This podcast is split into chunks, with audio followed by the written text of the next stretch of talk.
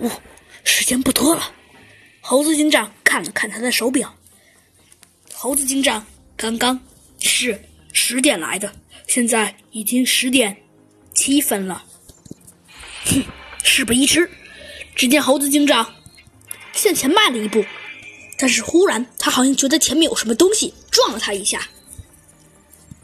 他定睛一看，是一个玻璃板片。忽然传来了一阵声音：“可恶，快把我放开！”猴子警长非常熟悉这阵声音，没错，那正是兔子警长的。弗兰熊也着急的乱蹦乱跳。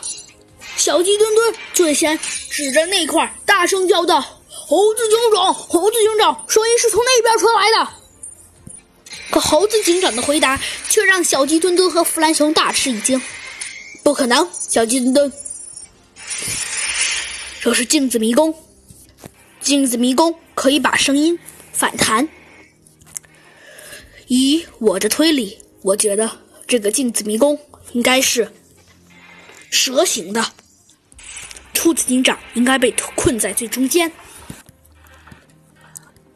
哼，现在时间真的不多了，小鸡墩墩，这样吧，走镜子迷宫，我们最好一直贴着一边镜子走，这样可能能找到兔子警长的几率最大。好的，猴子警长。好的，猴子警长。过了一分钟，两分钟，三分钟，四分钟。时间一分一秒的过去了，现在已经十点十一分了。猴子警长感觉科技鼠的声音在他的耳边回荡，越来越大。终于，现在只剩下两分钟了。猴子警长知道这回可能是死到临头了。可是，忽然一阵声音。传入了猴子警长的耳朵里。猴子警长，我逃出来了，我们快走吧！小鸡墩墩大声叫了出来：“是兔子警长！”